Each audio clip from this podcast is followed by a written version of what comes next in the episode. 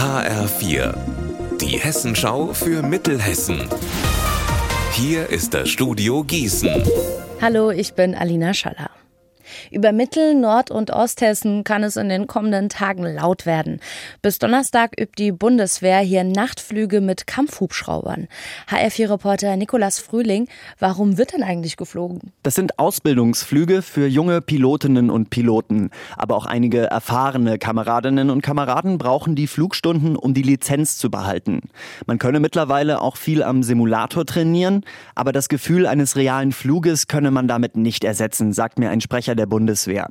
Bis zu vier Tiger-Kampfhubschrauber werden in den kommenden Tagen von Fritzler aus starten und teilweise bis zu 30 Meter tief fliegen. Die Bundeswehr hofft auf Verständnis für die mögliche erhöhte Lärmbelästigung.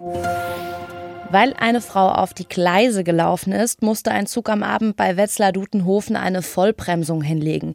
Die Strecke, die musste gesperrt werden, deswegen sind zwölf Züge später an ihrem Ziel angekommen als geplant. Zum Glück ist dabei niemandem etwas passiert. Die Frau muss sich jetzt wegen gefährlichen Eingriffs in den Bahnverkehr verantworten. Das Atelier 23 in Gießen arbeitet mit Künstlern, die geistige und körperliche Handicaps haben. Jetzt hat das Atelier mit der Justus von Liebig Universität in Gießen eine Workshop-Reihe geschaffen, die speziell auf die Künstler zugeschnitten ist. HR4-Reporter Shimon Schustic, was genau wird denn da gemacht? Da können sich Menschen mit Behinderungen künstlerisch weiterbilden. Das sind tätige Künstler, die damit ihr Geld verdienen und die bekommen bei den Workshops im Juli dann von anderen hochkarätigen Künstlern Tipps, zum Beispiel fürs Fotografieren, Malen oder auch Skulpturen herstellen. Die Atelierleiterin Andrea Lürich hat mir zum Beispiel von einem Maler erzählt, der starke Muskelzuckungen hat und für den ist jeder Strich eine kleine Qual.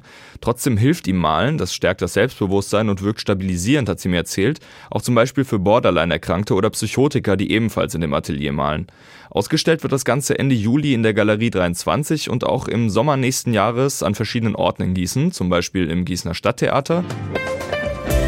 Unser Wetter in Mittelhessen. Heute kann es immer mal wieder regnen, dazu in Dauernheim 13 und in Polheim 12 Grad.